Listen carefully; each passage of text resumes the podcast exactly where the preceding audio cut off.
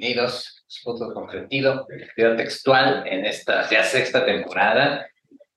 Y va a sonar como, como disco rayado, así dicen los abuelitos, pero siempre estamos muy contentos, yo sé que Master también lo está, porque bueno, ahora vamos a hablar de teatro, que nos gusta mucho, en otras temporadas habíamos en otras participaciones, pero ahora contamos con una invitada de súper lujo, para que platiquemos a gusto y profundamente sobre teatro, sobre el quehacer escénico.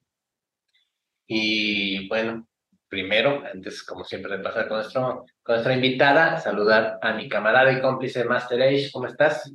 ¿Qué tal? Pues efectivamente bastante contento de que tenemos otra vez la posibilidad de andar en exteriores.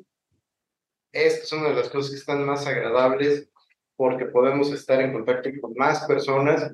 Si bien los últimos años con el asunto del confinamiento y la pandemia, pues nos obligaron a utilizar herramientas tecnológicas para estar en contacto con las personas, pues eso es una buena ayuda, pero hoy en día no tenemos nada que sustituya la buena compañía, la grata plática, el poder intercambiar esas opiniones con las personas sin que nos medie una pantalla. Bueno, en el caso de ustedes que nos están viendo, pues es precisamente la excepción, dado que físicamente no pueden estar con nosotros, pero bueno, es parte de lo que traemos para ustedes. Pero están en nuestros corazones. Por supuesto. Este, también agradecer a nuestra amiga Blanquita, que está otra vez escondida tras cámaras, pero bueno, ahí está. Estoy del otro lado de las cámaras. Sí, sí, sí. Y sin más dilación, aquí presentamos a nuestra querida amiga y que se estrena en el partido textual, la maestra Mercedes Huerta. ¿Cómo está? Gracias, gracias chicos por la invitación. Pues estoy muy honrada de estar en este eh, podcast que me acaban de invitar, gracias a la maestra Blanquita también. Por supuesto que siempre andamos ahí en las andanzas culturales y bueno, pues yo estoy más que puesta para compartir con ustedes, ¿no? Esta, esta tarde. Y bien, bueno, este episodio está dedicado al teatro, pero como hemos hecho en toda esta sexta temporada, queremos arrancar con una pregunta maestra. Para usted, ¿qué es el arte? Bueno, primero háblame de tú, y porque sí, porque eh, si no ya me siento como de 80 años, ¿no? Pues eh, para mí el arte es todo, un todo. Eh, yo creo que no vamos a, no se trata de dar aquí una cátedra, ni mucho menos, pero yo siempre he concebido al arte como esa sensibilidad que todos los seres humanos tienen y que solo algunos pueden explorarla y explayarse en ella, ¿no? Eh, yo pienso que todos estamos o nacemos con esa capacidad eh, de poder eh, mm, transmitir cosas por medio de la estética, pero no siempre eh, podemos hacerlo, eh, ya sea por, no sé, desde que nacemos, por nuestras costumbres, por la región, por lo geográfico, por... Eh, son muchos factores que pueden impedir que nos explayemos en, en, ese rubro, pero yo pienso que todos los seres humanos estamos capacitados para ser seres sensibles porque lo somos, ¿no? Pero no todos podemos transmitir esas sensaciones y esas emociones. Y platicábamos la, en unos episodios anteriores sobre la danza, ¿no? Como desde los albores de la humanidad, el Homo sapiens sapiens ha utilizado diferentes medios para expresarse, ¿no? Que bueno, de, un estado primitivo, un protohumano, pues empezó a, a querer eh, pues decir, ah, siento algo aquí adentro, ¿no? Necesito decirle al que está junto, al que está enfrente, que cómo me siento, ¿no? Que me dio miedo el, ese tigre que vi, ¿no? Este, eh, me probé algo muy dulce, ¿no? En el bosque, ¿no? Entonces, mm, ¿cómo podemos imaginar esos primeros pasos, esos primeros, esa primera historia del ser humano haciendo teatro. Bueno, pues es que ellos no lo concebían como teatro, ¿verdad? Eh, en esas épocas, porque estamos hablando de la época eh, neolítica, ¿no? Cuando eh, los seres humanos ya se vuelven sedentarios y ya empiezan a cultivar lo que van a comer, etcétera, y bueno, tienen la necesidad, por supuesto, de ir a cazar y bueno, primero tenemos las representaciones, ¿no? Como todos lo sabemos, de las cuevas, de atrapar el animal con las lanzas, y porque ellos pensaban que si lo atrapaban con las lanzas, lo podían atrapar en la realidad. Y después que ya traían al animal eh, muerto, ¿verdad? Hacían este, este festejo, este ritual alrededor del fuego para celebrar eh, que ya tenían pues eh, la comida y que habían eh, contribuido para su comunidad. Em, con, con, la carne del animal que habían atrapado, que habían cazado, y todos eran partícipes de este ritual. Entonces, eh, canto, fuego, danza, el, la teatralidad que se representaba con el que caracterizaba al animal cazado, ¿no? Pues eso nos lleva a una manifestación artística que después podemos concebir como arte por medio del arte plástico, que eran las pinturas rupestres, ¿no? los cantos guturales, eh, los tambores, los instrumentos este, digamos, eh, rupestres, ¿no? Eh, primeros eh, instrumentos como los tambores hechos de los cueros de los animales que cazaban, etcétera.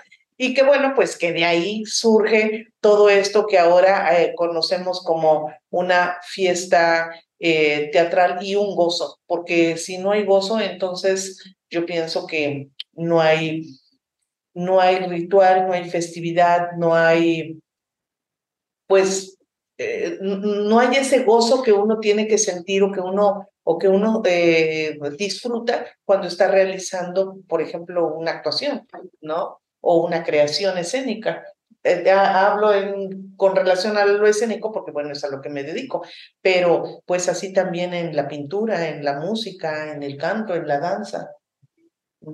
Entonces yo pienso que el gozo es la mayor eh, sensibilidad o, em, eh, digamos, desde épocas eh, lejanas, ¿no? Desde que el hombre tiene esa necesidad de manifestarse, pues obviamente se manifiesta, pero también tiene una necesidad de explayarse y de, dejar ver lo que siente, ¿no? Esas emociones. Ahora, aquí hay un asunto que a mí se me hace bastante interesante. El teatro como tal, considero que tuvo ese, esa explosión, llamémoslo, en la época de los antiguos griegos, dado que a ellos les debemos la estructura, les debemos los nombres, les debemos un montón de detalles importantes. Sin embargo, esa parte que mencionas al respecto del gozo, creo yo que desde esa época hay un componente emocional muy, muy importante ligado con el teatro. Los griegos pues nos dejaron más tragedias que comedias, pero a fin de cuentas la parte importante del negocio es el poder comunicar esas emociones y lo hemos comentado en otros de los episodios. Por muy bueno que sea algo que hace una inteligencia artificial, replicando lo que ha hecho un humano, no hay sensibilidad. No, no hay apreciación. No, por supuesto que no, no se va a comparar jamás, ¿no? Eh, con relación a la inteligencia artificial, ahora lo hemos visto con algunos robots que realmente nos han dejado pensando, ¿no? Que están demasiado humanizados, pero pues les falta esa parte sensible que el ser humano tiene y que es inigualable. No, no creo o a lo mejor sí, no lo sé, y hablo de manera ignorante, ¿no? Porque desconozco mucho de esa, de, de, esa área, pero no lo sé, no me gustaría, ¿no? No me gustaría entablar una relación con un eh, robot, con un humanoide, ¿no? Eh, porque entonces estaremos pasando como otra etapa y, no sé si a lo mejor los seres humanos puedan identificarse de mejor manera con un robot que con un humano, ¿no? Y una cosa importante que yo he meditado acerca de todo este asunto de la inteligencia artificial y eso es el error. Me explico. Eh, supongamos que hay un androide que lo pueden actuar, ¿no? No sé, cualquier obra, ¿no? Este, ¿no? Entonces, todas las noches que se presente va a ser una actuación tal vez muy buena, pero siempre va a ser la misma actuación. O sea, no hay ese error. O quién sabe, a lo mejor esté programado para que sea diferente. Ah, claro, puede, puede tener una variación, ¿no? Sí. pero yo creo que el error humano es eso lo que nos hace precisamente esenciales, ¿no? Y únicos. únicos, porque en algún momento este, puede estar ese robot programado para variar tonos de voz, volúmenes dinámicas, etcétera, pero una persona, pues tal vez un día va a llegar triste, ¿no? A, la, su presentación, un día va a llegar muy contento. Pues tan simple como la energía. La energía se siente, ¿no? Con el público, con eh, los espectadores, tanto del actor para hacia los espectadores como al revés. Y a lo mejor eh, eso no lo va a poder hacer la inteligencia artificial. El hecho de estar a dos o tres metros cuando estamos haciendo teatro en espacios pequeños, ¿no? Eh, teatros de cámara, etcétera, y que podemos mirar hasta el sudor del actor, ¿no? Y que como, o estamos en un teatro grande también y sentimos la energía de los actores o, los actores sentimos la energía del, público, que el público también no está pasivo, sino está activo porque está inmerso dentro de la historia y está este, gozando lo que está mirando y lo que está sintiendo, por supuesto, que lo va transmitiendo el actor, ¿no? Los actores. Entonces, esto difícilmente lo podrá hacer la inteligencia artificial. Pienso. También hay otro componente que es muy, muy importante y ahorita lo acabas de mencionar, el público. A diferencia de otras manifestaciones artísticas, tenemos a veces esa separación entre lo que hizo el artista y lo que hace el público. En el caso del teatro, parte de lo que ayuda a que esa obra permanezca en el tiempo es que se quedan los libretos, se quedan toda esta parte que podríamos llamar como lo técnico. Pero también las emociones se quedan. Eh, es decir, yo puedo ver obras o he visto obras que han pasado 30, 40 años y siguen estando tan vivaces en mi mente y en mi ser. Es decir, eh, tan solo con mencionar el nombre de esas puestas en escena o de ese texto, de esa obra, eh, híjole, siento una emoción porque realmente me causó una emoción. ¿Y cuánto tiempo tiene que la vi? Hace 30, 40 años. Y no cualquier obra hace eso. O no cualquier actor logra que permanezca en, en, en el espectador tanto tiempo. Si tú como actor logras que saliendo de la función los espectadores te recuerden a los cinco minutos, ya la hiciste. Si logras que te recuerden a la hora, pues ya lo hiciste, ¿no? Porque generalmente salen y platican sobre lo que acaban de ver, si vas con otras personas, ¿verdad? Pero si logras que eso que miraste lo recuerdes al mes, al año o a los 30 o 40 años, con la misma sensación, con el mismo gusto y con la misma...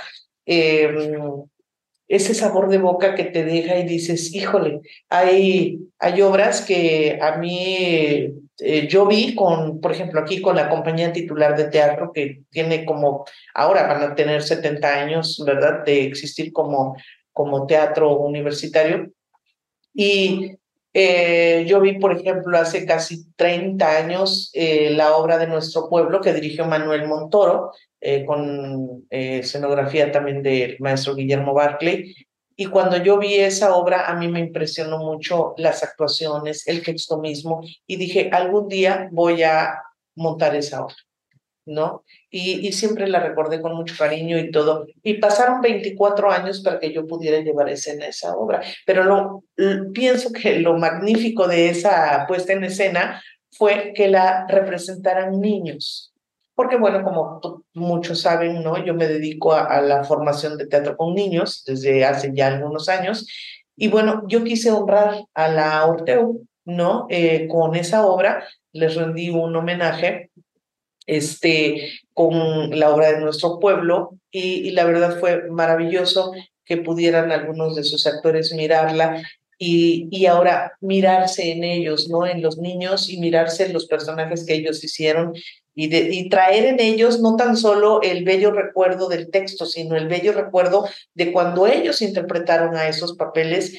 y algunos se les llenaban de lágrimas sus ojos, ¿no? Porque era muy emotivo. Y entonces, bueno, pues eso es lo que que causa también el teatro, ¿no? Y a mí me emocionó muchísimo, primero montarla, verla, después de 24 años llevar la escena, luego con niños, invitar a los actores que lo hicieron, ¿no? Y ver sus reacciones, sus emociones. Entonces eso fue, fue maravilloso porque le da otra connotación a lo que tú estás haciendo, ¿no?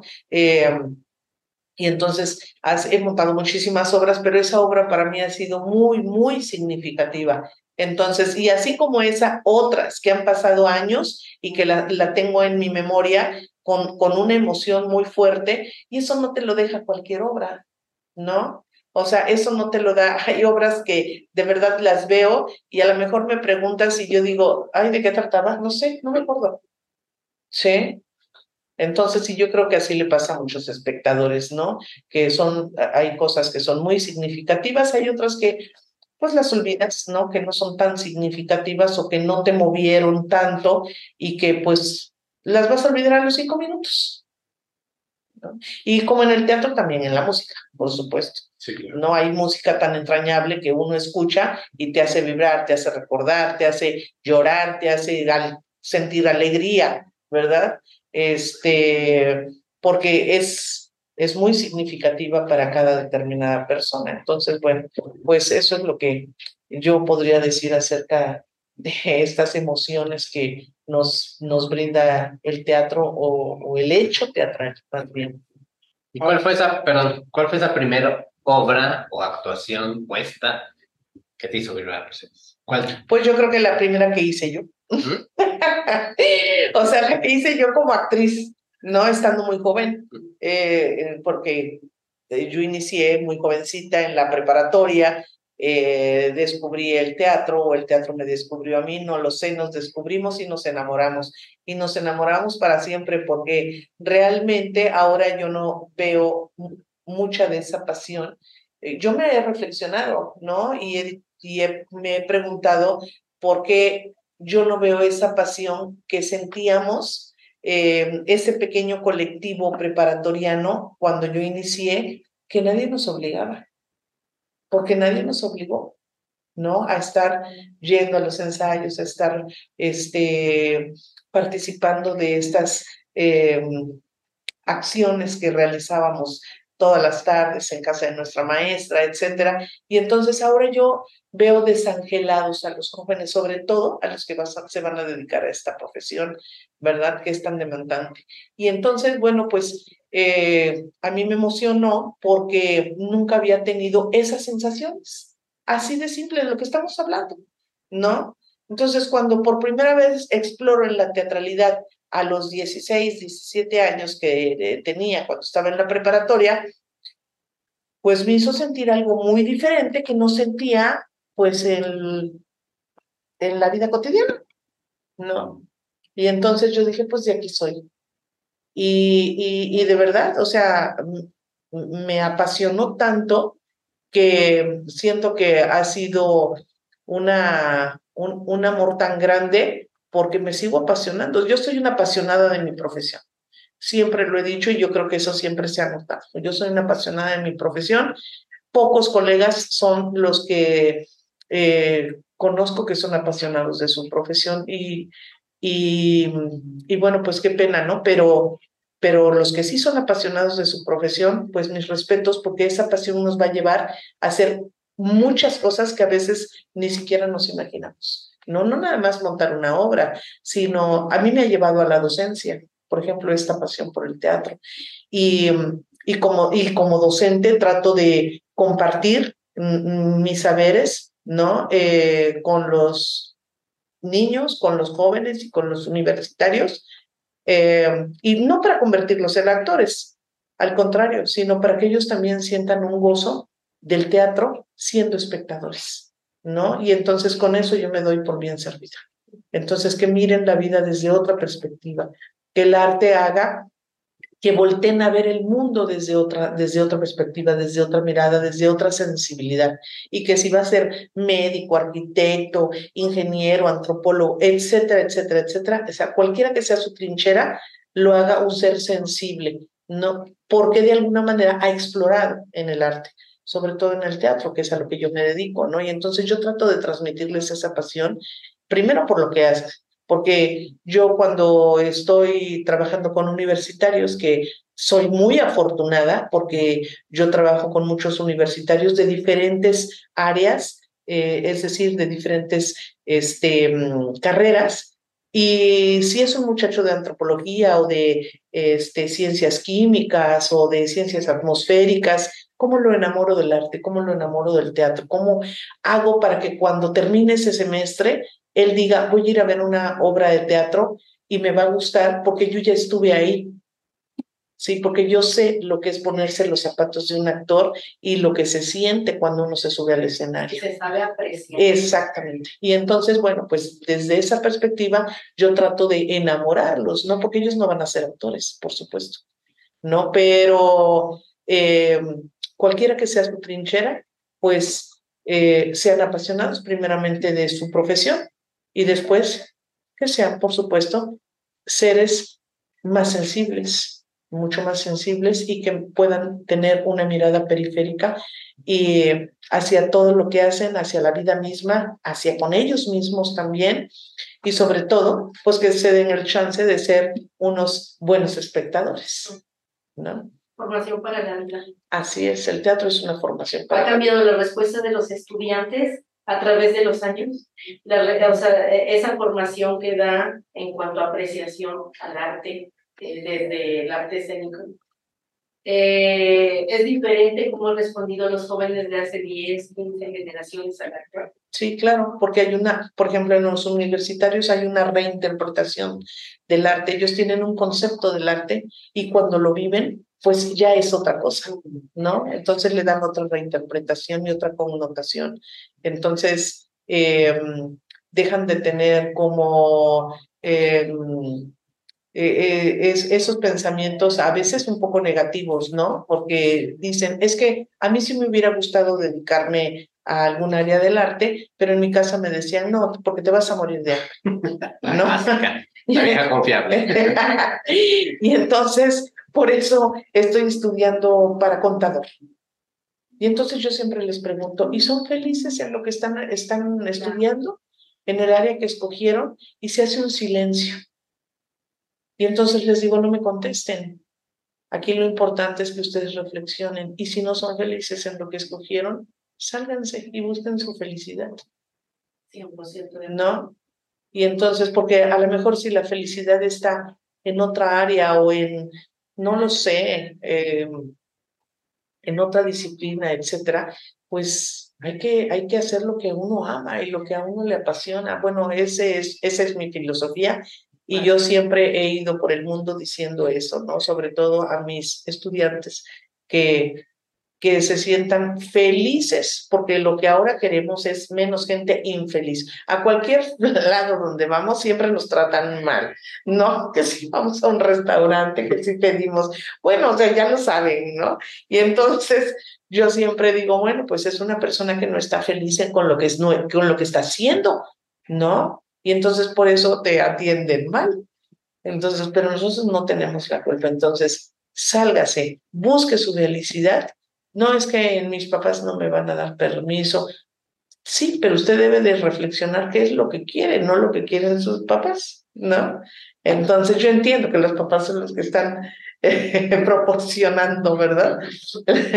Las cosas. No es fácil, porque a veces suena como chiste, pero sé que no es fácil, pero si lo quieren, lo pueden hacer.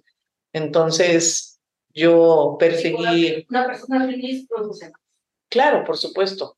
Y yo perseguí mi sueño, que era estudiar teatro, y lo hice, ¿no? Y no siempre en mi casa estuvieron como muy de acuerdo, por lo mismo que estamos hablando, ¿no? Y entonces yo siempre les digo, es que quítense eso de la cabeza de que si eres artista no vas a vivir de eso o te vas a morir de hambre, porque yo llevo 40 años en este quehacer y nunca me he muerto de hambre, ¿no? Entonces, pero uno tiene que tener muy claro lo que quiere Entonces, si no lo tienes claro, pues es como en cualquier otra disciplina, ¿no? Y has mencionado un punto que creo yo en nuestra época es medular. El hecho de que en principio tomemos un alto y ese alto nos permita apreciar qué es lo que nos rodea. Que desafortunadamente nuestra modernidad entrecomillada se ha convertido al mismo tiempo en un elemento que nos distrae de todo aquello que pudiéramos recuperar a través de la apreciación estética o, como tú muy bien lo dijiste hace unos momentos, simplemente con que te detengas a pensar esa, esa cuestión tan simple como soy feliz haciendo lo que hago. Así y es. luego tenemos otro aspecto que también tiene que ver con nuestra percepción en términos de la sociedad. ¿Qué espera la sociedad de nosotros? Que seamos productivos, Claro. que tengamos ciertos estándares de eh, éxito, como tener un coche, tener esto, tener aquello. Y desafortunadamente esas ideas están demasiado impregnadas de la misma forma como está impregnado el hecho de que hay que hacerlo por amor al arte y que eso significa no pensar en el dinero.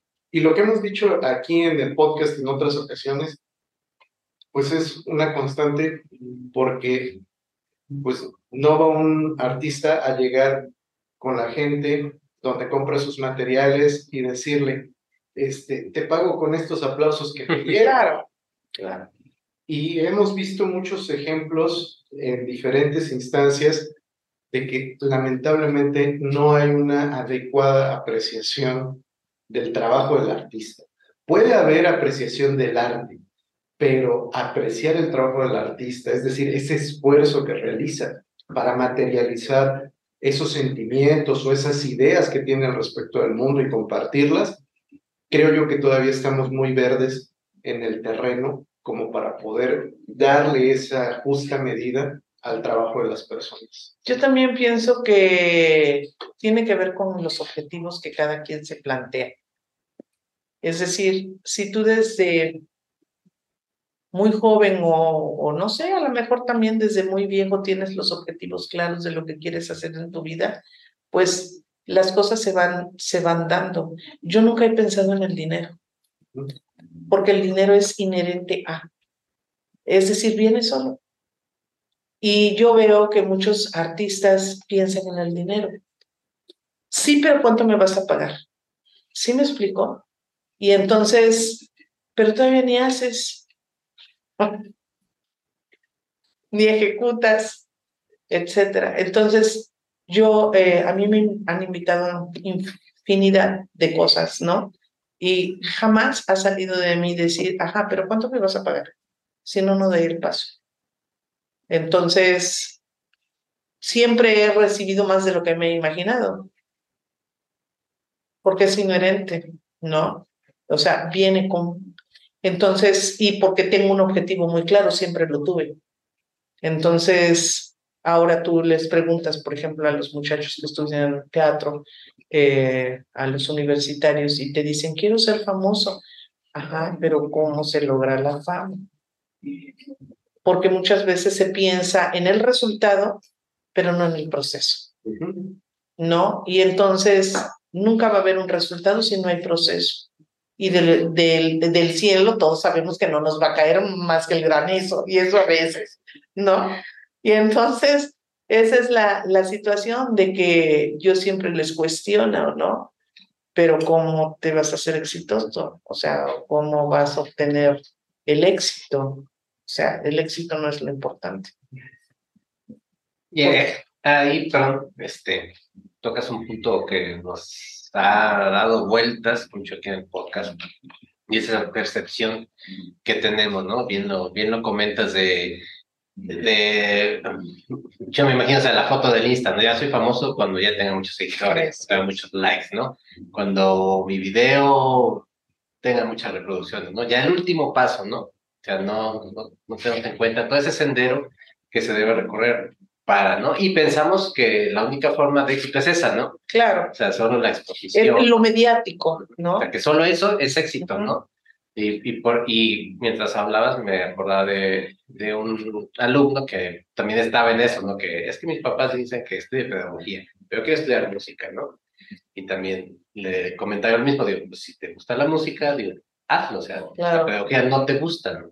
Y, y no, no no te quedes con la idea que la música nada más estar en un escenario, en un gran estadio. Claro. puede ser un gran productor, puede ser un gran ingeniero de audio, puede ser un gran guitarrista de sesión, ¿no? O sea, no, no lo miras nada más por la foto, por el video, ¿no? Por lo que tienes ahí, ¿no? Hay mucha gente que hace otras cosas que no te imaginas.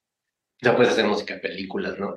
Cosas que no tienes idea que existen, pero las hay, ¿no? Entonces, hay que, mm, no me gusta decir combatir, pero sí como que ampliar ese, ese abanico. Yo pienso que son las habilidades, ¿no? Que cada quien tiene, porque eh, dentro del quehacer escénico, pues es, ustedes lo saben, es muy dado a que podemos hacer muchas cosas, pero no todos lo pueden hacer de la misma manera, ¿no?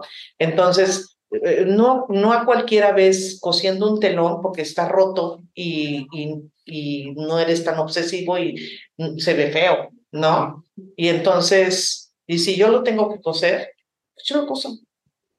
Sí, pero a lo mejor tú le puedes decir a otro, mira, ese, ah, no, es que yo, yo, yo no soy costurero, yo soy actor, soy actriz.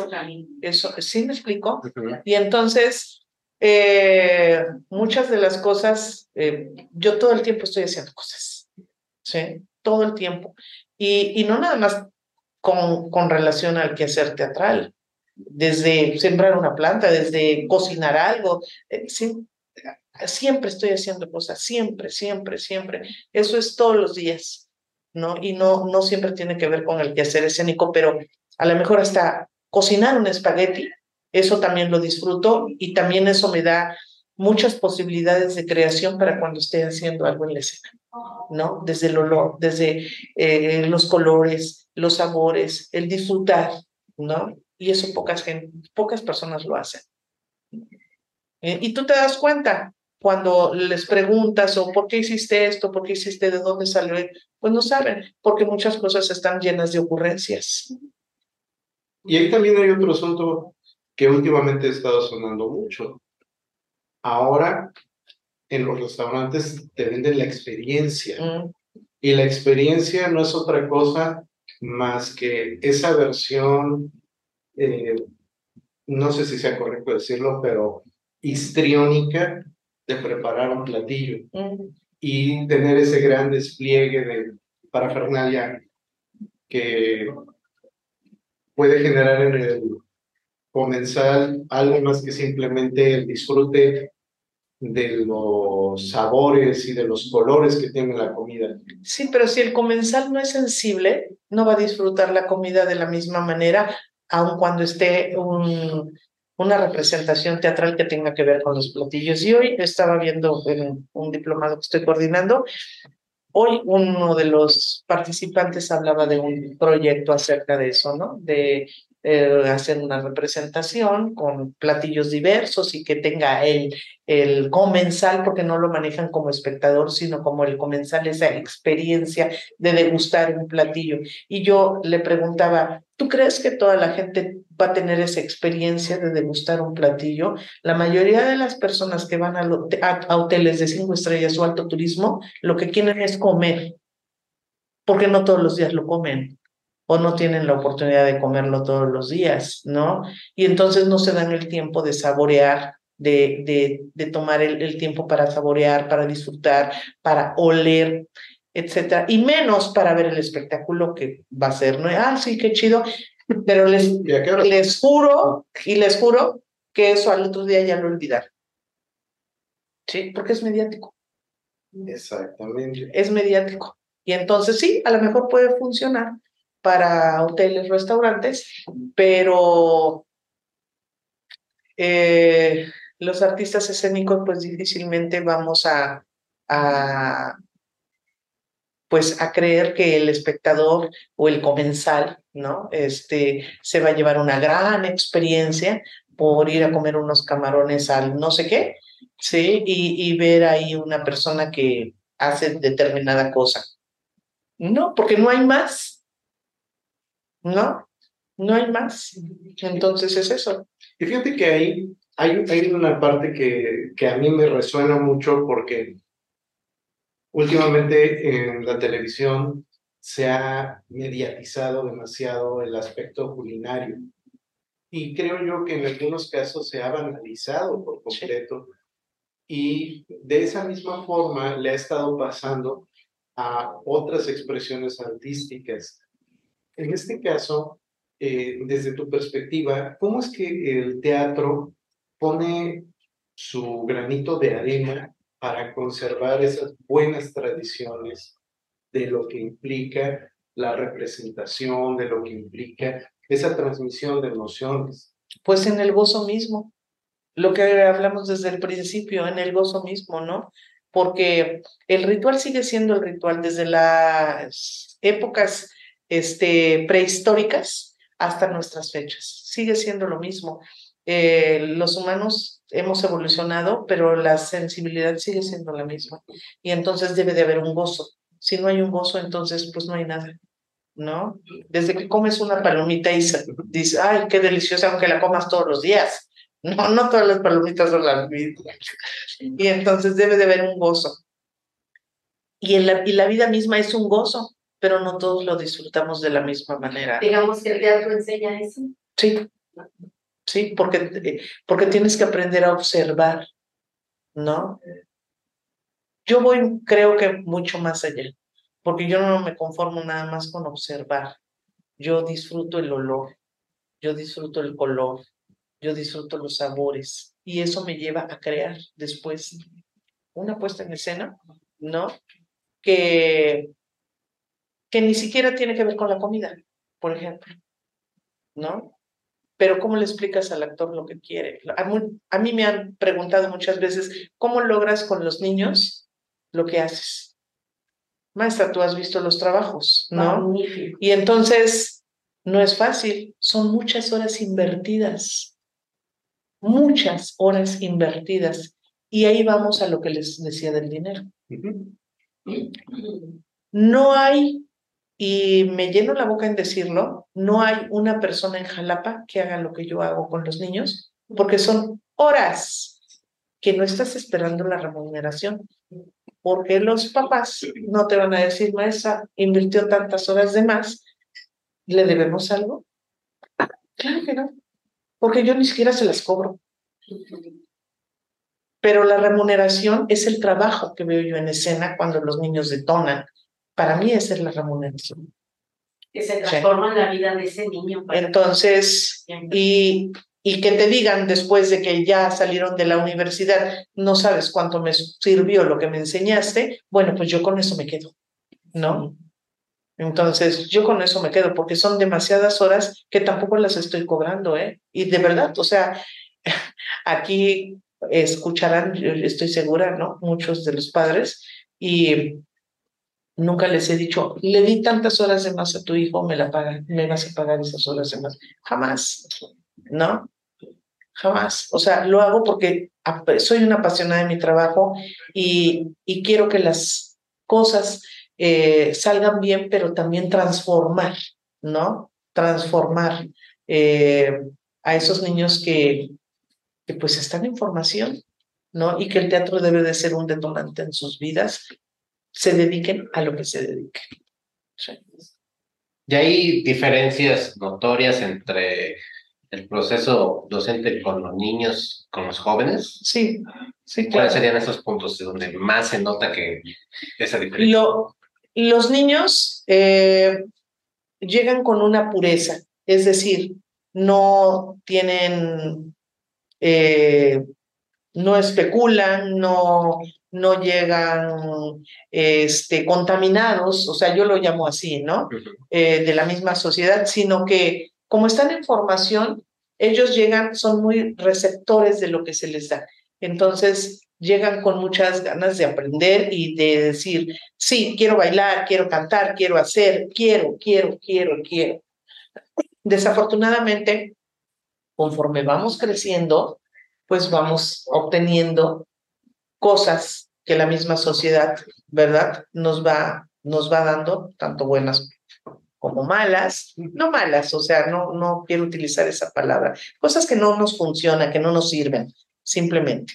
Y entonces, pues vamos cambiando de actitud, de gustos, por supuesto, ¿no? Y entonces cuando yo logro en un universitario, por ejemplo, en un joven de 15 a 18, 20 años, cambiar su, percepción de la vida, ¿no? porque ha sido tocado por una, por una sensibilización con una música, con un olor, ¿no? Con, no sé, eh, una palomita. Y entonces puede hasta terminar llorando porque dice, no me imaginé que aquí me iban a hacer recordar a mi abuela, ¿no? Y eh, es que su olor eh, o eh, esto que comí solo con ella, lo disfrutar, etcétera, ¿no? Y entonces tienes que sacar. Eso es también algo que el teatro hace, ¿no? Escarba un poco. Y entonces eso hace que tú puedes abrirte también eh, para mejorar muchas cosas, porque también el teatro es terapéutico, por supuesto. Sí.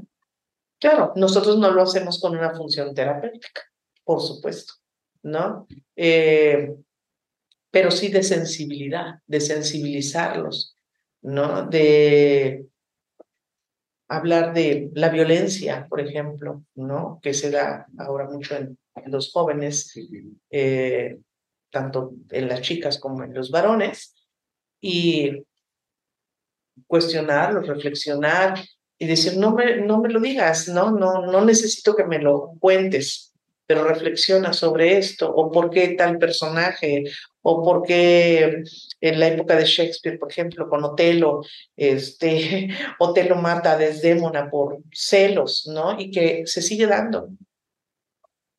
Y que entonces los cuestiona.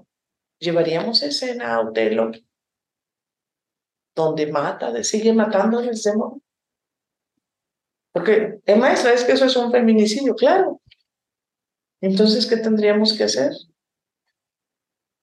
No podemos seguir presentando eso. Tenemos que darle un giro, ¿no? Y los hago reflexionar y los hago pensar y los hago que ellos se den cuenta que los feminicidios han existido toda la vida y que al contrario, les aplaudimos, ¿no? Cuando los vemos en escena. Entonces, como en la ópera con Carmen, igual. Entonces, no puede, no puede seguir siendo eso, ¿no? Y ellos de alguna manera dicen, ah, bueno, pero es teatro. Sí, pero también es una realidad. Es una ficción, pero es una realidad. Sí. Entonces, no podemos eh, seguir presentando esto, pero también ustedes tienen que reflexionar que no puede seguir pasando esto en la realidad, ¿verdad? Entonces, eh, con los niños. Llevo a, a veces los llevo a cuestionarse cosas profundas. Cuando ahora, hace algunos años, monté una obra sobre los niños del holocausto, ¿no? Y eh, yo les decía, cuando les entregué su estrella, ¿no? De gamuza para que sus mamás la pegaran en las chaquetas, y, les dije, les di la, la estrella, ¿no? Y les digo, les entrego esto y quiero que lo recuerden como un símbolo de que esto no nunca puede volver a suceder. La van a pegar en su chaqueta. Cuando terminemos temporada, la van a desprender de sus chaquetas y la van a guardar como un símbolo de que esto nunca podemos volver a eh, realizar, ¿no? O sea, no me refiero a la obra de teatro, sino al hecho. Entonces, y decía un niño, maestra, ¿por qué si es una obra de teatro no cambia el final? Porque así sucedió, porque es historia. Y porque los niños no podemos permitir que sigan siendo violentados, ¿verdad? Pero tiene que terminar así como fue, para que reflexionemos. Entonces, y claro que lo reflexionan, y claro que lo aprenden, y claro que les es significativo para, para toda su vida, por supuesto, ¿no? Entonces, y que un niño de 8 o 10 años pueda hablar de, de lo que para él significa ahora el representar a un niño que eh, vivió este hecho histórico del holocausto, ¿no? Creo que hablas de eso, pero es, sí, me vienen muchas ideas, ideas a, la, a la cabeza, porque mm, o sea, he, notado, hemos notado que pues hay, hay una cierta tendencia como que ocultar ese tipo de cosas, ¿no? Como endulzarnos las historias, ¿no? Eh, eh, películas donde les cambian el final, donde este, se romantiza ciertas cosas, como que tratamos de proteger a nuestras infancias diciendo, esto no pasó, ¿no? Este, por ejemplo, que querían que se prohibiera este, esta película Rise of the Nation, creo, una película que de las primeras del cine donde se habla de esclavitud y todo ese tipo de cosas y se quería como que apartar, ¿no? Este, pero dices, no, porque no sé, que no vean eso, ¿no? O, o que no aparezca esclavitud en una película de Netflix, ¿no?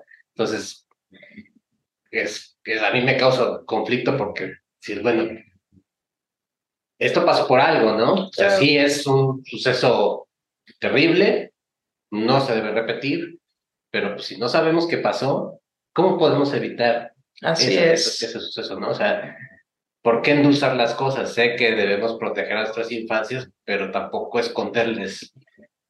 Claro, y, y, además eso te lleva también a reflexionar del por qué no debes de ser violento, ¿no? Porque todos los seres humanos tenemos ira, que a veces la explayamos y a veces la contenemos. Entonces, eh, eh, yo creo que desde niños si reflexionan en lo que es la violencia y lo que no se debe de hacer por medio de la violencia, cualquiera de sus formas de violencia, este, bueno, pues ya tendremos una ganancia, ¿no? Entonces, eh, eh, yo trato de llevar a mis niños estudiantes a que reflexionen siempre, ¿no? Lo que están haciendo. Es por eso que yo no hago teatro infantil. Yo hago teatro con niños, pero no teatro infantil. Y entonces que a veces he sido muy criticada eh, por la forma eh, que llevo a los niños a representar determinados hechos, eh, cosa que no me interesa, lo que piensen o dejen de pensar, pero, pero quiero que sea un teatro de reflexión, ¿no? Para la vida, porque yo no estoy formando actores para que sean grandes actores y exitosos, ¿no? Estoy eh, eh, formando seres humanos sensibles. Entonces, esa es la situación. Y entonces, por eso es que siempre que monto obras, que generalmente son obras clásicas, de autores clásicos, y que trato que los niños también aprendan acerca del, teatro clásico, ¿no? Y que conozcan autores eh, clásicos y que eh, eh, se expresen por medio de una etapa de la historia del teatro, que a mí me encanta que lo hagan. Bueno, pues es que eso es lo que hace la, la, gran diferencia, ¿no? Cuando yo voy a festivales o a muestras de teatro que tienen que ver con niños, pues seguimos viendo lo mismo de siempre. Teatro muy primario, con niños, ¿no? Entonces, este, no los dejan crecer, no los dejan pensar, no los dejan reflexionar, porque son niños, dicen. Los subestiman. Claro, los subestiman, dicen, pero es, es que son niños. ¿No? Sí, siempre. Entonces, los subestiman totalmente. Y entonces piensan que porque son niños, pues no van a entender, no, van a, entender, no van a pensar, no van a hacer conciencia, no. Los niños son muy inteligentes, muy inteligentes. Y entonces eh, yo pienso que por eso es que me he entendido muy bien con los niños. No hay prejuicios. Y no hay prejuicios, exactamente. Y entonces, por eso yo siempre digo, son puros, ¿no? Son niños puros que llegan realmente a aprender y se dejan que el teatro los sensibilice, porque ya son sensibles, ¿no? Y, pero se permiten que el teatro los, los arrope y los sensibilice más. Entonces, eso es padre, porque Cuando ellos crecen y hacen consciente lo que hicieron de niños o de más pequeños, se dan cuenta en su, en su comunidad, ya sea en la secundaria, en la preparatoria o en la universidad, que dicen, sí, pero pues es que esto yo lo sé por el teatro, ¿no? Y son muy diferentes. Entonces, eh, es, eso es la maravilla que logramos con el teatro o que lo, el teatro logra con nosotros. ¿no? Este, ¿Tiene un proceso específico para llevar a los niños a esta apreciación de, de, teatro, a vivirlo, a sentirlo? ¿Hay un paso uno, luego el dos? Y... No exactamente así, pero, pero sí los hago reflexionar mucho. O sea, yo, yo trato de que ellos reflexionen todo el tiempo lo que están haciendo, ¿no? ¿Y por qué lo estamos haciendo? Y entonces cuando ellos reflexionan, claro, si tú le pones a un niño, ahora que estoy trabajando con eh, música de Agustín Lara, por ejemplo, o de Toña la Negra, pues no, no a, a, a, primeras, ¿verdad? Del niño va a decir, bueno, y esa música de dónde es, ¿no? O de que, de que, de que sí, de, de abuelito. Pues. sí, o te dicen, eh, creo que eso oye mi abuelita, ¿no? pero cuando les explicas, cuando ellos empiezan a sensibilizar y cuando tú ves que un niño cierra los ojos para cambiar, para cantar por lo menos una frase de lo que dice esa canción, ya la hiciste. ¿No? Y les dices, ¿por qué cierras los ojos? Porque le gusta esa parte. ¿No? y entonces, como un niño de ocho años le va a gustar la música de Agustín Lara? pero la connotación para el niño es otra. Ah, claro. Sí, que puede ser para nosotros, para nuestros abuelos, por supuesto, ¿no? Y entonces los hago bailar con Pérez Prado, por ejemplo, ¿no? Y, les explico quién fue y por qué se bailaba de tal manera, etcétera, por qué la música es tan contagiosa, porque a lo mejor a la primera no sienten nada con la música de Pérez Prado, pero a la segunda o a la tercera ya, sí. Entonces, es eso, tenemos que llevar a los niños a sentir, a reflexionar, a pensar, a disfrutar, pero sobre todo a que sean felices. Y entonces yo siempre les digo, los niños tienen que ser felices entonces, porque eso es lo único que tienen que hacer, ser felices, para que sean seres humanos felices. Y dentro de esta dinámica, obviamente, están los niños, pero una parte medular, pues son los papás, ¿no? Que son... A veces son los peores enemigos. Eso, precisamente a eso es lo que quería llegar. ¿Cómo Mercedes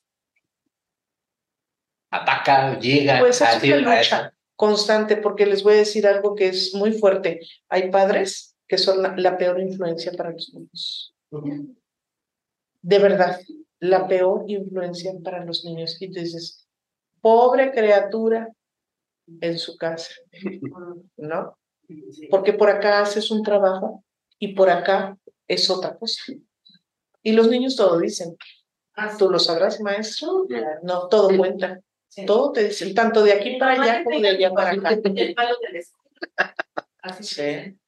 Eh, o cuando te, o, otras cosas, ¿no? Pero también te dicen, yo estoy entendiendo que es la disciplina y una de las, una de las disciplinas, dice una niña, es no faltar porque perdemos proceso y entonces yo me pierdo del baile, yo me pierdo de trabajar con mi compañero, yo me pierdo de esta clase. Y mi mamá me dijo, maestra, como está lloviendo, ¿qué tal si mejor hoy no vas? ya, la, le dije, ya nos exhibiste.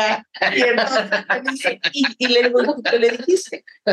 No, yo quiero ir a mi clase de teatro, aunque esté lloviendo.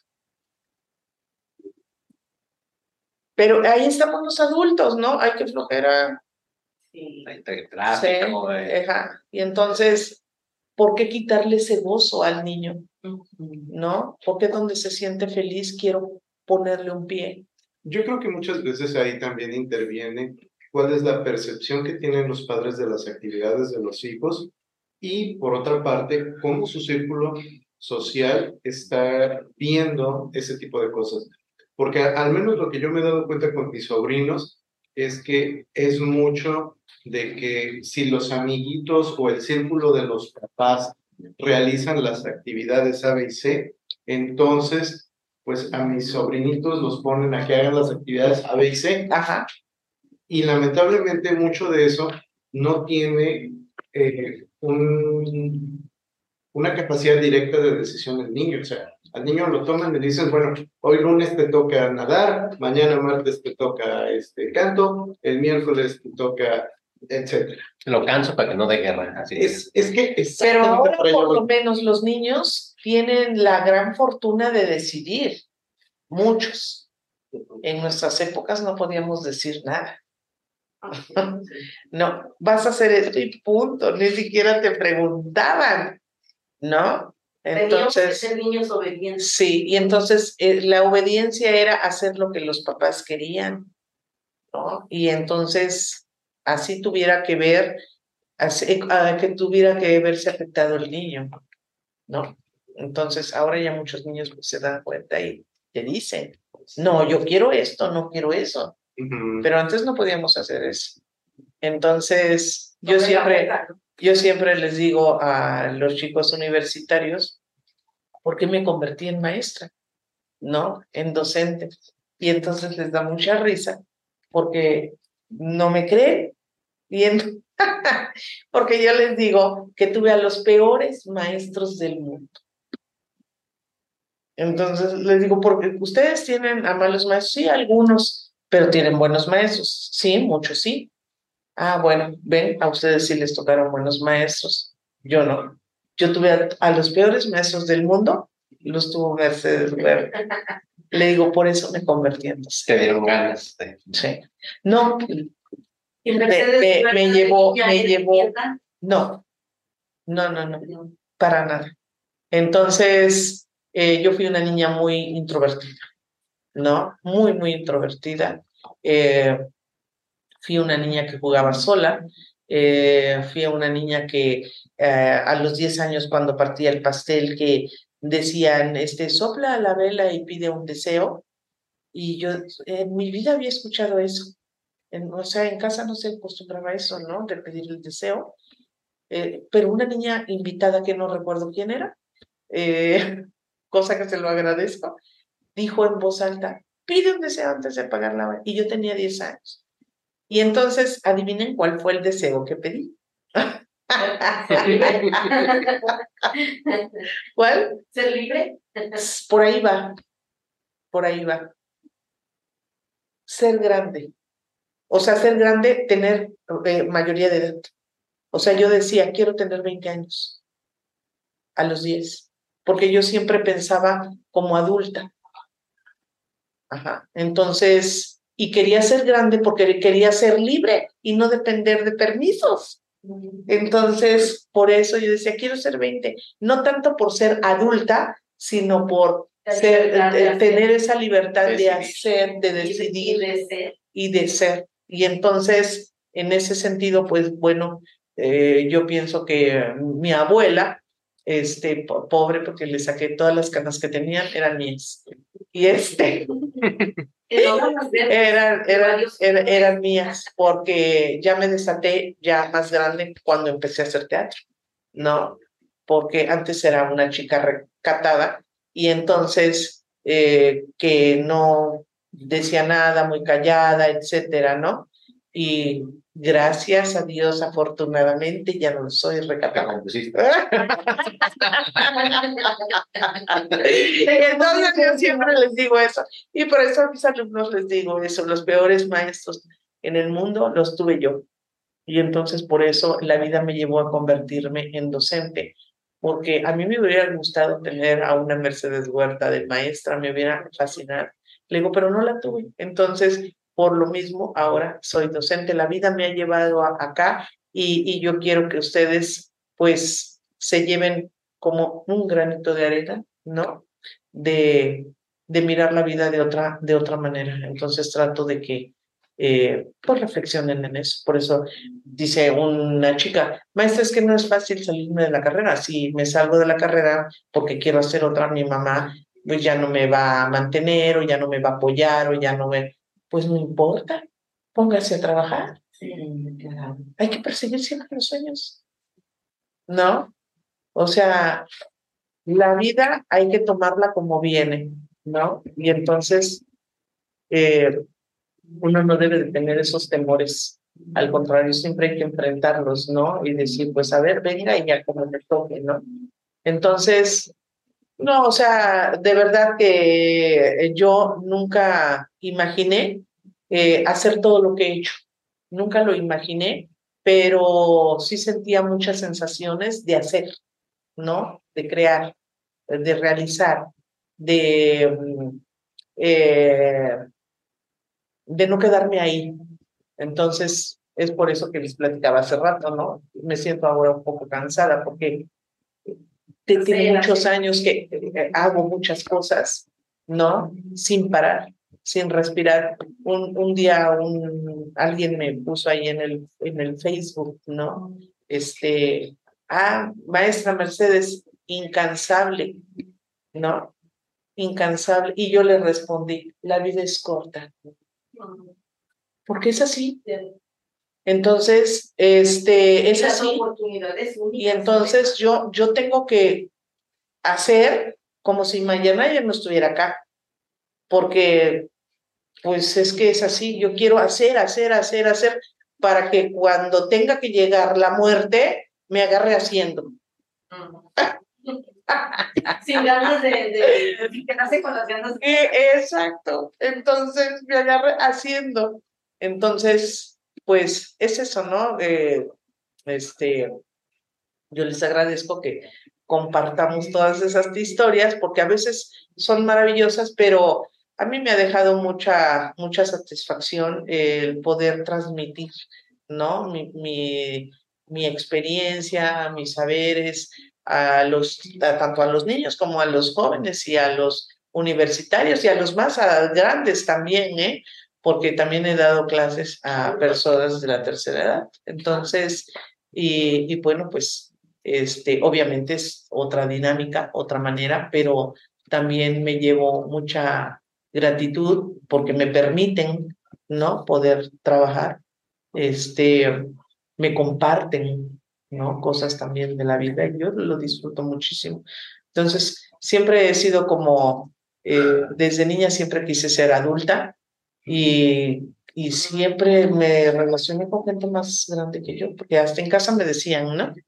¿Por qué te llevas con gente más grande y no tienes amigos de tu edad? Entonces, porque de repente me aburría, claro, tenía amigos de mi edad, pero los más eran mayores, ¿no? Pero mayores, mayores, que me doblaban la edad y, y era, eh, siguen siendo mis amigos, ¿no? Entonces, pues es eso, porque sentía que me podían dar, brindar muchas cosas que yo ignoraba, ¿no? Tan solo sus historias, que te cuenten una historia y para mí todas las historias yo las hago obras de teatro. Entonces, mi cabeza teatral funciona de esa manera. Y entonces me cuentan una historia y yo al rato ya estoy escribiendo acerca de eso. Y entonces digo, algún día lo voy a contar, pero escribo, escribo esas sensaciones o eh, es lo que haya detonado en mí, eso que me platicaron, ¿no? Y a lo mejor tardo 10 años, pero de que lo monto, lo monto. Ah, sí. Sí. Y entonces, bueno, por eso les decía que no todos disfrutamos eh, de la misma manera, ¿no? Eh, hay que dejarse también eh, sentir percibir, mirar, oler, disfrutar, gozar. Ahora, yo considero que una de las cosas que acabas de mencionar, particularmente ese, esa ansia de, de comunicar y de hacer las historias, también es una de las cosas que venimos arrastrando desde que el ser humano es tenemos esa necesidad de contar historias. Y el medio teatral, creo yo que nos acerca mucho más que otras manifestaciones a esa em, sensación que se intenta transmitir y sobre todo también a que en la medida de que estamos más en contacto, eso como que hace que el proceso se vaya haciendo cada vez más fácil. Eh, platicábamos también en otro de los episodios al respecto de la formación de público. Qué importante es que las personas sepan apreciar todo lo que se hace. Y sobre todo, en este caso, el poder tener esa facilidad para eh, generar el acercamiento, pues es otra de las cosas que se rescatan en este mundo donde nos estamos volviendo cada día más individualistas. Creo yo que eh, el teatro sigue siendo una de las grandes herramientas sociales para poder tener esa cohesión, para poder generar eh, esa pertenencia, porque muchas veces, aunque veamos en una puesta en escena que nos están hablando de un suceso que ocurrió en otro lugar, en otro tiempo, la permanencia de esas experiencias y la enseñanza, que sea directa o indirecta, contribuye para que precisamente podamos sentirnos identificados o podamos tener ese elemento con el cual acercarnos al otro. Y creo yo que ahí es donde hay un, un enorme potencial para las puestas en Yo creo que es importante que el espectador también conozca cuáles son los procesos de creación. Sí. ¿No? Porque eh, muchas veces, como tú dices, el espectador va, ve una obra, pero no sabe todo lo que hay atrás o todo lo que fue el proceso de creación. Y entonces dice, ah, pues está chida o este, no me gustó, ¿no? Que eh, generalmente luego se dice así, el no me gustó, pues no te dice nada, pero, eh, o como el sí me gustó, también no te dice nada, ¿no?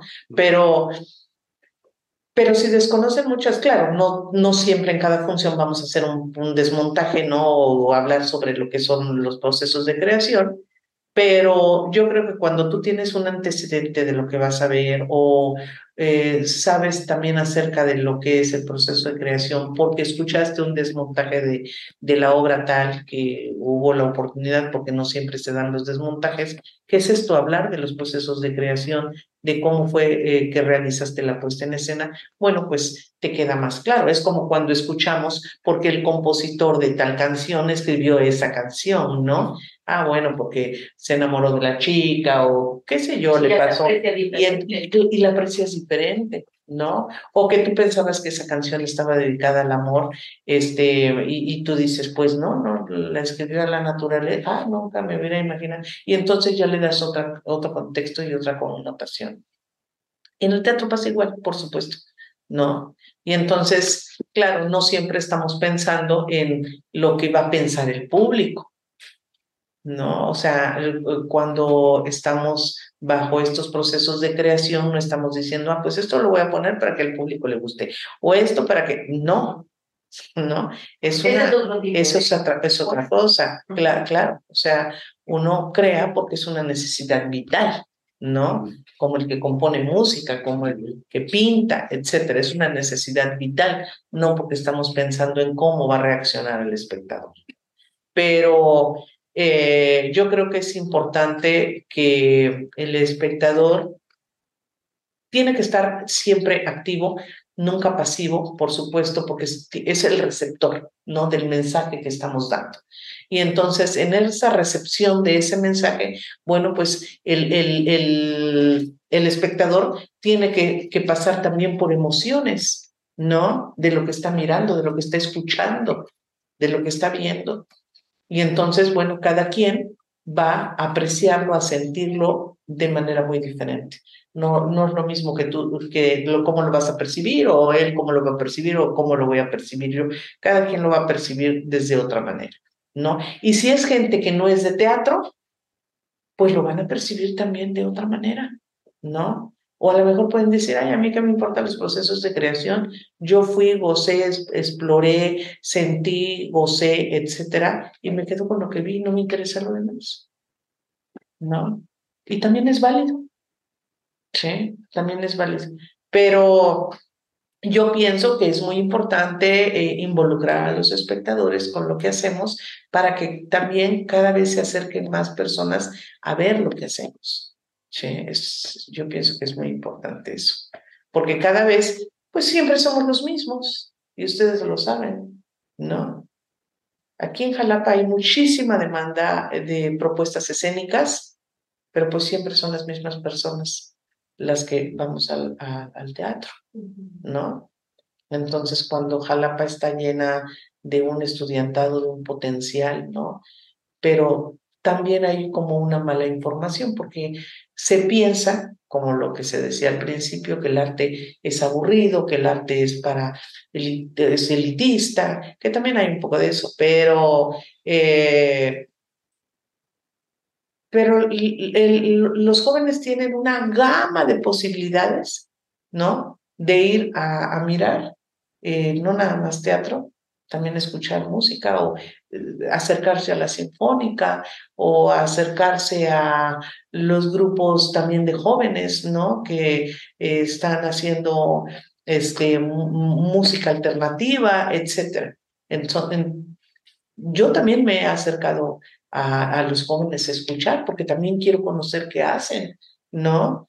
Y quiero saber, quiero sentir qué les provoca, porque si veo que brincan y están como eufóricos, ¿no? Yo también quiero sentir eso, ¿no? ¿Qué es lo que te provoca esa euforia? Entonces, eh, ¿por qué te gusta esa música? No, a lo mejor a mí no me gusta, pero también tengo que permitirme sentir ¿sí? No me puedo cerrar a esa posibilidad porque soy creadora. Entonces, si yo me cierro a esa posibilidad, uff, pues entonces me estoy cerrando muchas posibilidades de expresión, ¿no? Entonces, no puedo, es como meternos con la religión, es lo mismo, ¿no? Sí. Sí, sí. Entonces, es exactamente lo mismo. Y ahora que menciono esto de la religión, les voy a contar una anécdota que una vez acá en la escuela un niño, lo vi muy interesado leyendo, y ya un niño como de 11 años, y le dije, ¿qué lees? ¿No? Yo voy llegando y lo veo, estaban en un receso, y me dice, es que leo la Biblia, maestra. Y pues a mí me causó así, ¿no? Y entonces yo le dije, guarda eso, porque aquí no se lee la Biblia, aquí se lee a Shakespeare.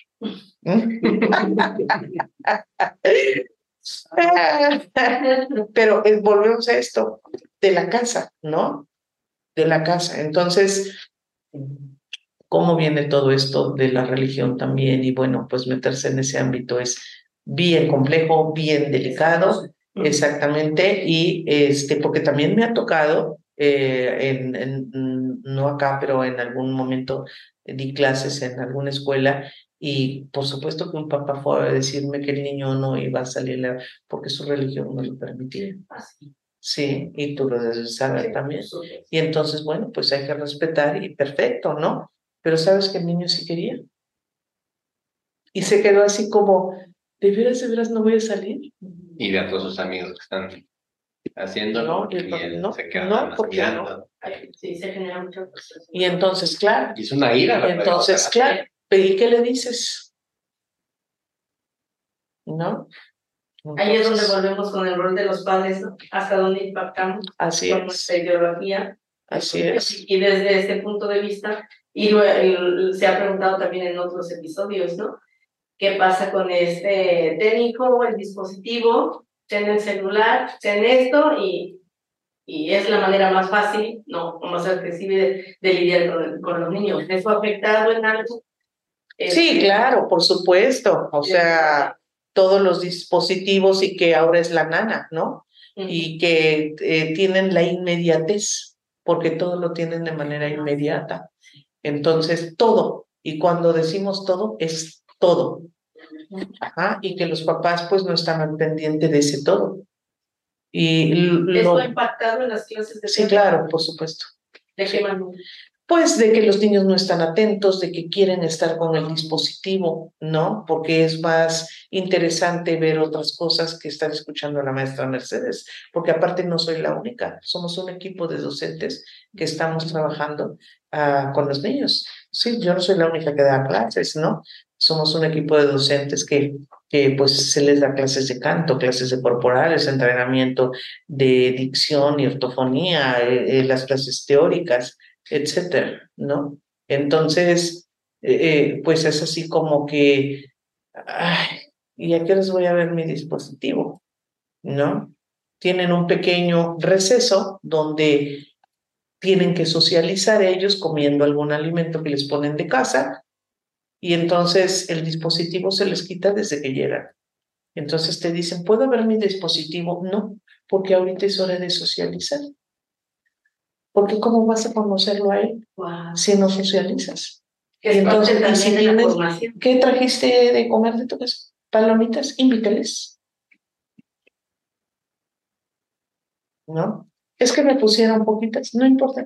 ¿Usted qué trajo de comer? Invítele. Y, entonces hago que entre todos convivan o pongan sus alimentos, ¿sí? Porque es así como, sí, pero es que esto es mío. Y pues sí, ya se le antojó el de punto, pero no lo voy a dar. Entonces, no. ¿Cuándo vamos a, empezar a socializar? Para hacer teatro tenemos que estar muy, muy, muy engranados en el escenario. Y eso lo hace la socialización como equipo, ¿no? Tenemos que aprender a trabajar en equipo. Y el teatro es trabajo en equipo. Entonces, no puedo ser individualista desde que traigo mi palomita y nada más como yo, ¿verdad? Entonces, no. Y entonces, bueno, pues empiezas a ver cómo los niños van creciendo en ese sentido y van eh, reflexionando en que eh, si yo me llevo con él porque a lo mejor me cae mejor que el de allá enfrente, pero si el de allá enfrente me regala una uva que hoy trajo y yo traje la, la galleta que de, ya sabes, la más famosa, ¿no? De esa de chocolate, y, y bueno, le invito y ya me da la... Y entonces, bueno, empiezan a hacer una amistad y lo importante es que hagan lazos, ¿sí? Lazos afectivos que hasta ahora los que ya son universitarios o que ya son profesionistas siguen teniendo esos lazos, cosa que a mí me da mucho gusto. Y entonces, eh, porque hay una comunicación, porque se buscan, porque se reúnen, porque en, en una ocasión me habla un chico que estudia en Canadá y me dice, estoy en Jalapa y quiero ir a visitarte, perfecto, ¿no? Que fue mi alumno y llega con todos los chicos de su generación que estuvieron dos años, de dos años seguidos o tres, que se conocieron todos ahí en literateatro y que pues la mayoría ya egresaron de la universidad, otros ya están en los últimos años de la universidad. Y, y bueno, yo casi lloro, ¿no? De verlos ahí porque les digo, ahora sí me cayeron todos, ¿no? Y me dio mucho gusto porque ya los ves grandes, ya los ves, este, eh, pues más asentados, ¿no? Ya no es ese niño tremendo. Y pasan al escenario, pasan a los camerinos y dicen, ay, qué recuerdo, ay, esto, ah, y hasta acarician las paredes, ¿no? Entonces, Les evoca. eh, es claro. Y entonces, este, ahí te das cuenta lo, la importancia ¿no? que ellos le dan al teatro y lo que les ha significado el teatro en sus vidas. ¿no? Entonces, este, y que a lo mejor antes como niños, pues por supuesto, no lo tenían consciente, pero ya crecen y dicen, oye, pero qué importante esto que hicimos, ¿no? Eh, o sea, y, ajá, y entonces, este, esto fue, yo creo que algo muy importante que hicimos y que en su momento no nos percatamos, pues no, porque eran niños, no, eran niños.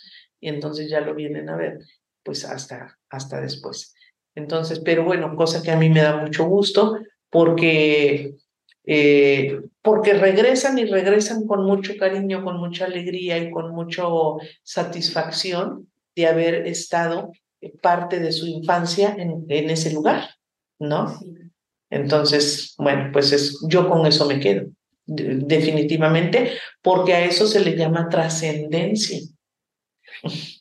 Y sé que habré trascendido con ellos, ¿no? Así como otros maestros han trascendido este, conmigo, porque yo tuve una, muchos maestros en la universidad excelentes y tuve una maestra de historia del arte, la maestra Antonieta Pellicers Santa María, que nos ha inyectado la historia del arte y la perspectiva de la misma con, con mucha pasión, ¿no? Y entonces ella ya se jubiló hace muchísimo, vive ahora en Tulum y yo siempre que tengo oportunidad de hablar con ella le digo, gracias porque siempre en todas mis clases estás presente. Y eso es una maravilla. No cualquiera tiene ese honor de que tu maestro siempre esté presente, eh, porque yo la evoco, ¿no? Porque yo replico lo que ella me enseñó. Entonces, ha trascendido y seguirá, imagínate cuántas generaciones, ¿no? De la familia, así como ella, varios. Y entonces, bueno, pues yo sé que trascenderé a través de mis alumnos, niños, que ahora son adultos, este, porque de alguna u otra manera saben, algunos ya tienen hasta hijos, por supuesto, ¿no? Y que dicen, ya, ya no viven acá en Jalapa, pero dicen, cuando crezca mi hijo, lo voy a mandar al teatro, lo voy a, voy a hacer esto, voy a hacer lo otro, ¿no? Y entonces eh, eso me da muchísimo gusto porque ahí te das cuenta cómo el teatro ha incidido en la vida de estas personas y que no son actores, ¿no? Pero con esto, perdón, eh, con esto que mencionas, confirmamos lo que platicamos en toda esta temporada, ¿no? La importancia que tiene el arte, ¿no? ya dijimos que, que hay todavía ese sesgo, ¿no? De que es una actividad secundaria, que pues es como para vagos, ¿no? Que no es algo económicamente remunerable, ¿no? Pero y si no entonces, eh, imaginemos el mundo sin arte, entonces, ¿qué pasaría, no? claro. O sea, es necesario, ¿no? Y, y cómo eh, ese, esa contraposición de ideas, ¿no? O sea, es necesario, pero ah, no, no, no lo debes hacer, ¿no? Solo cierta gente, ¿no? Claro. se transforman las vidas, ¿no? A través sí, claro. Así como transformaron la mía, Sí, gracias a mi primer directora de teatro, eh, que, que ella vive en Veracruz, Selene Arisa Ortiz, y que pues ella realmente me cambió la vida, porque su pasión me la transmitió. Y yo supe en el primer día de lectura de la obra en la preparatoria, supe en ese instante que me quería dedicar al teatro. Mm. ¿Y cómo lo supe? Por la pasión que transmitió ella sí. Exacto, sí. Entonces, esa era la pasión. Y entonces, bueno, pues eh, de alguna u otra manera, pues creo que esa misma pasión es la que yo trato de transmitir a los a, mis estudiantes, eh, cualquiera que sea su profesión, ¿no? O que estén estudiando. Entonces, bueno, pues que tengan, que incida un poco el teatro en sus vidas, es lo más importante debería ser parte de la educación básica. Pues sí, eh, eso, eso debería de ser, pero no, no todo el mundo le da esa importancia. Sí, pero ¿sabes por qué no le dan esa importancia? Porque no se ha vivido. Solamente quien lo ha vivido puede comprenderlo. Eso es una gran verdad y no solamente en el teatro. Creo yo que parte de lo que es muy representativo aquí es el hecho de que la obra como tal puede ser efímera, pero tiene impacto. Claro. Y ahí es entonces a donde tenemos todo lo demás que es necesario, porque así como lo planteaba Stephen King, que tenemos dos niveles de horror y que uno es el inmediato y el otro es el que se queda. Ese que se queda es precisamente todo de lo que nos has estado hablando y es todo ese cúmulo de emociones, de vivencias. Y si a todo esto le vamos poniendo su componente socializable, o, mejor dicho, aglutinante, creo que es precisamente una de las cosas que más falta nos hace hoy, dadas las características que tiene nuestra sociedad y, y en este lugar en particular. Pero de la misma forma, eh, la modernidad que vivimos es generalizada y considero que es importante que este tipo de esfuerzos no se pierdan. No solamente en el hecho de que se sigan dando las clases, se siga haciendo todo esto, sino que creo yo que necesitamos que toda esta misma emoción siga siendo eh, replicada, porque tenemos esa necesidad también de poder sentir. Y creo yo que aquí lo importante es aprender a sentir. Claro, eh, eso es verdad. Mira, eh, ustedes saben, ¿no? En todos lados yo veo talleres de teatro, cursos de teatro. sí, y así como de teatro de música o de, qué sé yo, pero, y entonces yo me pregunto, ¿qué será de esas personas que van a esos talleres? ¿Realmente tendrán esa experiencia eh, de, de gozo? A lo mejor sí, a lo mejor no, pero eh, yo lo que pienso es de que eh, les hablaba del dinero, ¿no? Em, al principio.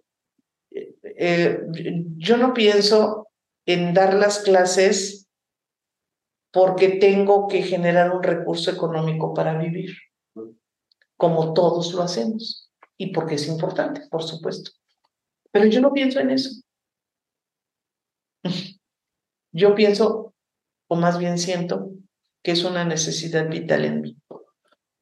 Y por eso decía al principio, el dinero es inherente, porque claro, pues estoy dando una clase, me van a pagar, pero yo no pienso en el pago. Yo pienso en lo que yo siento, porque si, si les decía hace rato, ¿no? Con los estudiantes universitarios, es cuando respiro.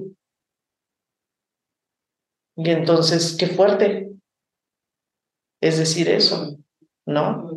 Es cuando respiro. No quiere decir que con los niños no, no, me refiero a que uno respira si trabajas en una institución eso a mí me hace respirar. Entonces, y, y me hace sobrellevar muchas otras cosas, pero porque sé que tengo ese respiro. Si no tuviera ese respiro, pues entonces no habría nada que hacer. ¿Sí me explico? Y entonces es eso, y no todos tenemos esa capacidad, porque se piensa siempre en el dinero. ¿Cuánto voy a ganar? ¿Cuánto voy a tener? ¿Cuánto? ¿Quién sabe qué? Ya que se acabe la clase, hoy faltan cinco minutos, ya que sí. Y entonces, y entonces yo nunca pienso en eso, nunca. Y por eso lo gozo, y por eso lo disfruto, y por eso me hace feliz. Entonces, eh, a diferencia de otras personas que a lo mejor pueden decir, no, es que a mí también me hace feliz, sí, pero primero piensas en el dinero. Porque si no pensaras en el dinero, no darías tu clase de 50 minutos. No. Ah. Yo nada más estoy esperando que sean vacaciones para decirle, te, te espero cuatro horas al día. No. Este, eh, que, no me vas a pagar, por supuesto, pero yo necesito que vengas cuatro horas al día porque esto tiene que salir, tiene que salir bien, ¿no? Entonces, a, eso me refiero. Y esa es otra cosa que también nos hace mucha falta, el sentido de compromiso.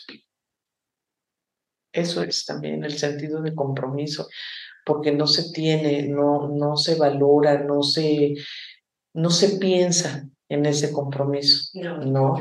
En la otra, en la empatía también, ¿no? Este, ah, ya no me gustó, pues, pues me voy.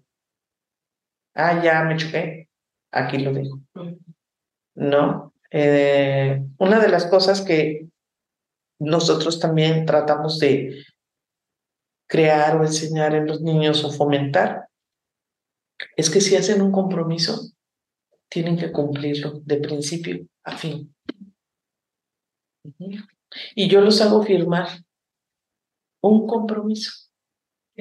Entonces, me firma su compromiso, por favor. Tal cual, tal cual. Sí, ya firmita de documento. Dice así, yo, fulano de tal, me comprometo ser puntual, a no faltar, bla, bla, bla, bla, bla. ¿Ya lo leyó? Sí. ¿Qué piensa? Sí, ¿está de acuerdo? Sí, fírmele. y entonces yo les digo a los papás, por supuesto esto no es un documento legal, pero sí moral, porque, sí estamos, formal. porque estamos formando, ¿verdad? Y entonces su compromiso no culmina en un mes que usted se choque de venir o que se arte de mirarme, ¿verdad? O que ya me alucine que estoy diciendo tal cosa. Su compromiso termina. ¿Qué bueno dice aquí? 10 de diciembre del 2023. Ese día termina su compromiso y yo le regreso su palabra y su firma.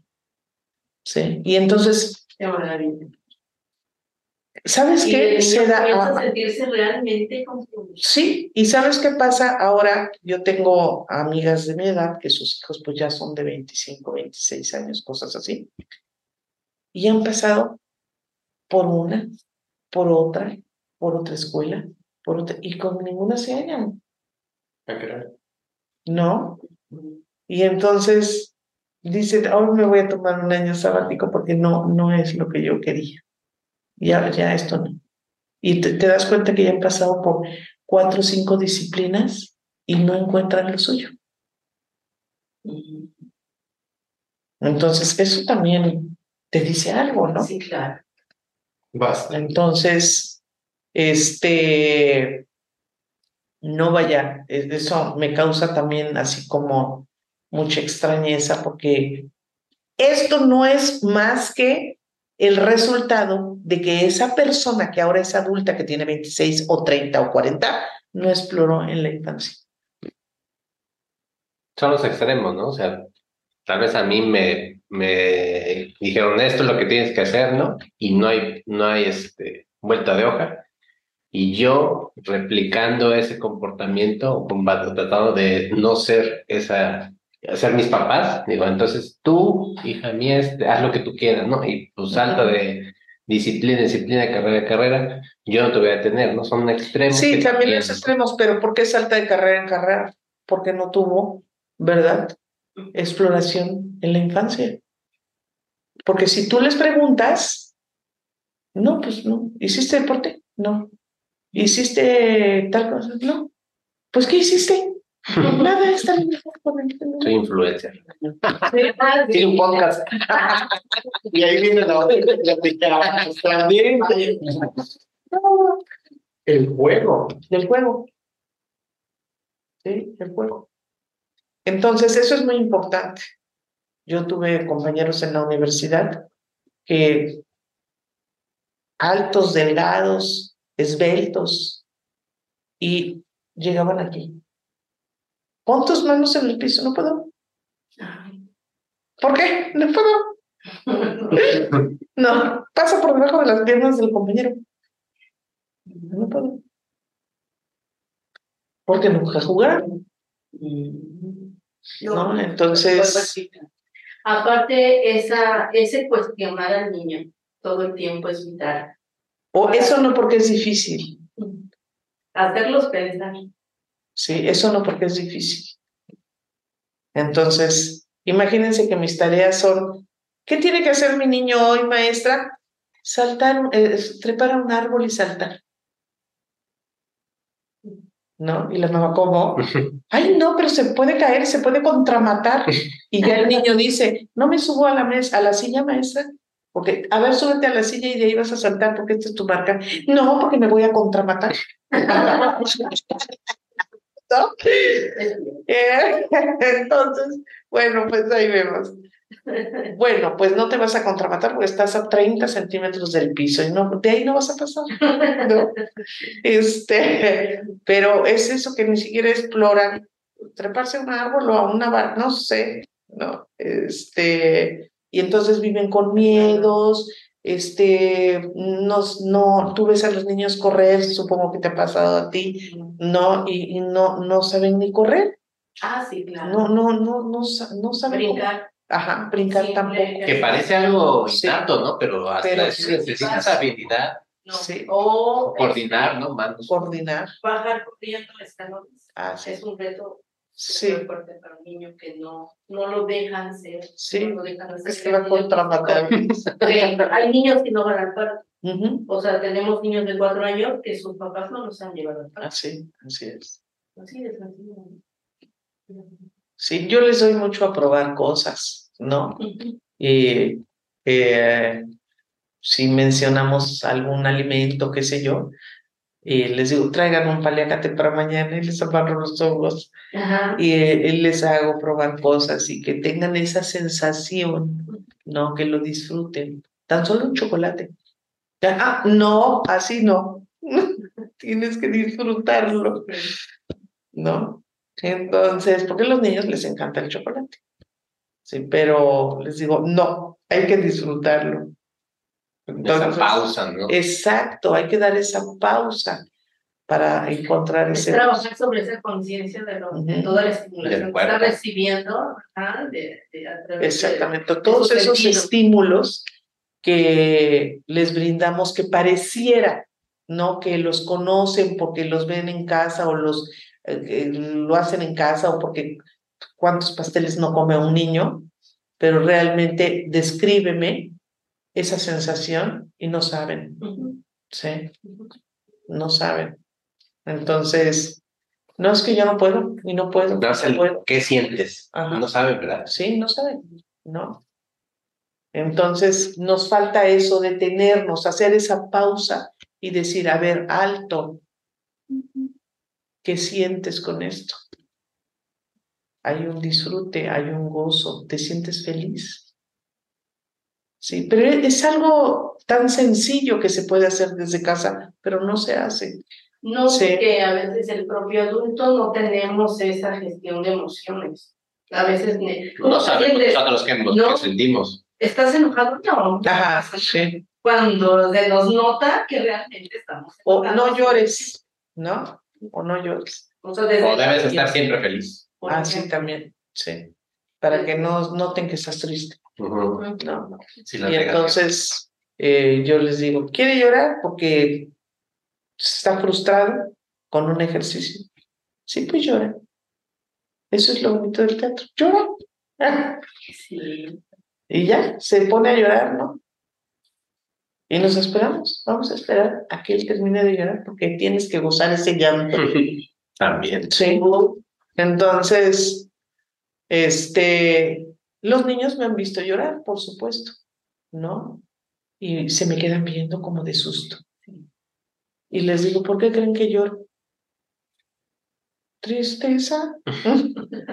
No, porque estoy emocionada con ustedes, ¿no?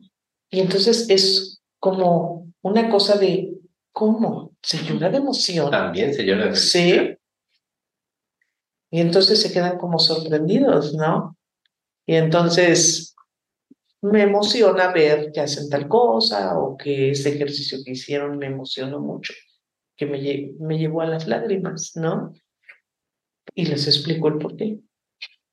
Y entonces, bueno, pues seguramente van y cuentan en su casa la maestra. Porque mi personalidad es fuerte. ¿no? Y para ellos es, es como sorprender, sor- una sorpresa muy grande que te vean llorar, por ejemplo, ¿no? Entonces, eh, pero eso también es maravilloso, ¿no? Compartir con ellos eso. Entonces, por, cuando alguno llora porque no le sale un ejercicio o porque es que yo no puedo bailar porque ya me cansé y me duele la panza, pues a mí me duele todo el cuerpo y aquí estoy, así que ándale, apúrale, ¿no? Este, así es esto. La vida es difícil.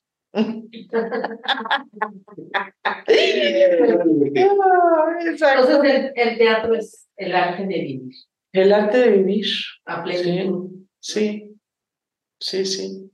Yo creo que eh, pues los que nos dedicamos de alguna manera a alguna actividad artística, eh, pues es, es un placer tan grande que, que pues ahí seguimos en él, ¿no?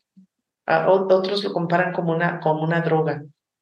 No, les digo, no, no sabría decirles porque eh, nunca me he drogado, entonces no sabría responder eso. Y pues no sé, pero yo sé lo único que puedo decir que para mí es un gozo, es una felicidad absoluta y es una pasión, ¿no? Lo que, lo que yo hago y lo que transmito también, ¿no? O lo que trato de transmitir. Entonces, eso me lleva a, a un gozo total.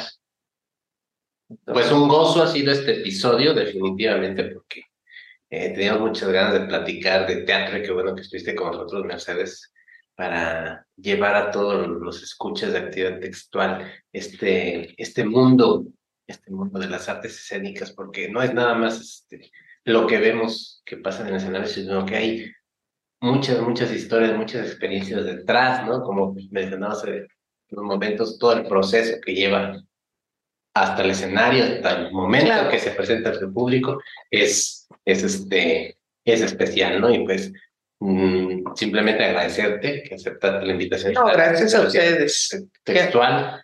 Y, obviamente esta es una carta abierta para que vuelvas a estar con nosotros, para que sigamos platicando de más teatro, de más cosas, de, de más planes. Y hoy estoy muy rescatada. No sé por qué aquí no hay censo. Hoy estoy muy recatada, pero ya para la otra. Ya para la otra te sueltas. No, pues muchas gracias, muchas gracias por su invitación, por su atención, porque este fue una charla maravillosa. Yo poco, muy, pocas veces cuando eh, me han invitado a programas o a entrevistas, muy pocas veces trato de no porque no me quiera abrir, sino porque de alguna u otra manera siempre es como más académica la cosa, que también choca, ¿no? Este, también choca, pero este, exacto, como más formal, ¿no? Y entonces, bueno, hoy me he sentido muy bien, muy, muy acogida en su programa y, y también es bueno hablar de otras cosas, ¿no? Eh, eh, yo espero que más adelante podamos reunirnos nuevamente y, y pues seguir charlando acerca de eh, los procesos de creación o de o cómo percibimos eh, este a los a los chicos no cuando damos las clases etcétera cuando estamos ahí frente a, grupo. Pero bueno, también sería muy interesante que pudieran estar en una clase abierta, ¿verdad?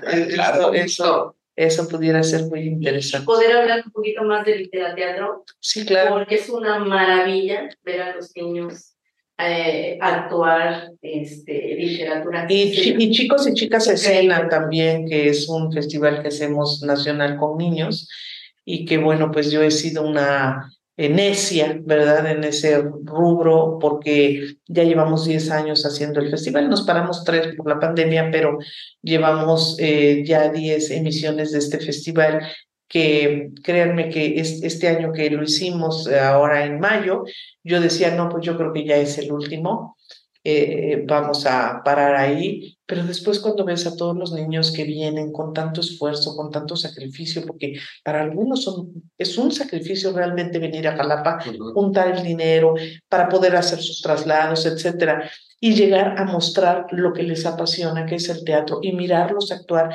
este, eh, con sus textos, con sus historias que vienen de diferentes estados de la República y, y yo digo, no, o sea, yo reflexioné y dije, no, yo no puedo parar, yo tengo una misión.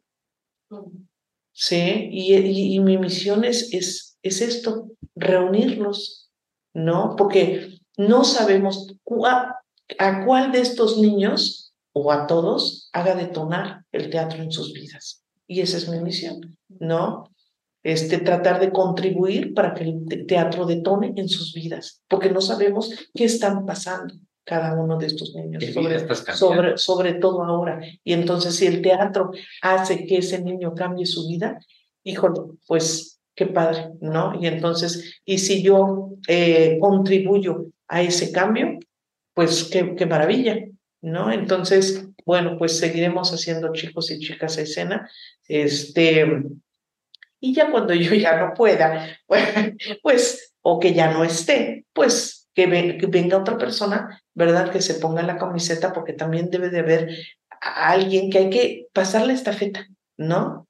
Hay que pasarle esta feta. Y entonces, eh, pero que sea alguien que sea comprometido, que tenga esa pasión y que tenga sobre todo... Y que su prioridad no sea el dinero, sino Y que su prioridad no sea el dinero, porque ellos, como les dije al principio, eso es inherente, eso llega, sí, va a llegar y llega, ¿no? Y entonces tiene que, eh, pues, continuar con esta labor porque pienso que es una gran labor la que hacemos y como yo dije ahora en este festival, que hacer teatro después de regresar de una pandemia, de un, una pausa de tres años y generar una comunidad teatral con niños, híjole, si generar comunidad es difícil, pues generar comunidad teatral con niños es todavía mucho más difícil, pero esto es, lo estamos logrando.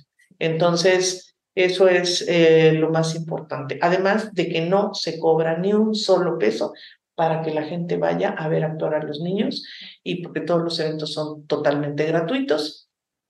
Y bueno, tú lo sabes, maestra, que has asistido, que nos has apoyado también eh, eh, desde, desde tu lente, ¿verdad? desde, como espectadora también. Y bueno, pues esto a mí me da una, me, da, me causa un gran orgullo ¿no? Porque ya también otras entidades lo están replicando en, en, en otros estados que dicen, pues, pues hay que hacerlo, pues es que tienen que hacerlo, o sea, hay que replicarlo porque los únicos beneficiados van a ser los niños, ¿sí? Los únicos beneficiados van a ser los niños. En consecuencia la sociedad. Claro, por supuesto. Entonces, eso, eso es. Pues muchas gracias. Eh, les deseo mucho éxito eh, su programa y que eh, nos veamos muy pronto. Haremos las gestiones necesarias para que podamos grabar un episodio en sitio y pues si claro, están estos alumnos, que mejor, medios de contacto, si quiere alguien. Sí, pues en, en, Facebook ahorita están las inscripciones para este taller eh, que vamos a tener que es del 5 de agosto al 16 de diciembre. Es un taller preparatorio para chicos y chicas de 7 a 10 años. Entonces ahí priva de Simón Bolívar número 5, muy cerquita del mercado de la Rotonda. Así es que estamos en el mero centro y bueno, pues lleven a, lleven a los chicos a, a que vayan a, a sentir, a gozar. a gozar con el teatro. A gozar el teatro. ¿Más tarde más que quieres agregar? Como de costumbre, ha sido una sesión bastante enriquecedora sobre todo por lo que nos llevamos como reflexiones, por esa parte en la que tenemos que cuestionarnos el por qué, el cuándo, el cómo. Y en este caso, pues gracias al teatro tenemos una oportunidad muy, muy interesante de poder hacer ese proceso de introspección. Claro. Así que realmente no hay gran cosa que pudiera yo agregar, salvo dense la oportunidad de ir al teatro. Y no solamente al teatro en el teatro, aprovechen que la creatividad de las personas da para muchísimo y que muchas obras se plantan en lugares poco comunes, en momentos poco comunes y que sobre todo al paso del tiempo se van generando nuevas manifestaciones como los performances, como otras cosas que tienen estos elementos teatrales que nos sensibilizan, que nos facilitan el que podamos experimentar de primera mano las cosas. Y considero que eso es particularmente la parte más agradable del teatro. Y bueno, gracias a ti que nos escuchas, que llegaste a estas instancias de este episodio, que nos acompañaste esta gozosa velada de teatro. Muchas gracias y como siempre la invitación y petición que lo mejor que puedes hacer para ayudarnos y te vamos a querer mucho es compartiendo este podcast. Pasa la voz, pasa el dato que estamos ahí haciendo cosas, estamos hablando en esta sexta temporada de arte, pero puedes darle una revisada a todas nuestras, nuestras temporadas. Tenemos, tenemos no solo teatro, tenemos cine, literatura, cómic, fanzine, música, serie, cine y pues muchas cosas más. Se acerca el, el, Festival Lovecraft, entonces estén pendientes. Gracias, Blanquita, ahí tras cámaras. Sigues escondida, pero bueno, aquí con Es que desde aquí cuando mata. Ah, bueno. Pues sí, muchas gracias. Este es Actividad Textual. Soy Marelian. Un gusto y pues nada, vámonos. Nada más la recomendación de siempre, por favor tomen café de grano, si es de Veracruz mucho mejor y que los dados no dejen de romper. Esto se acabó.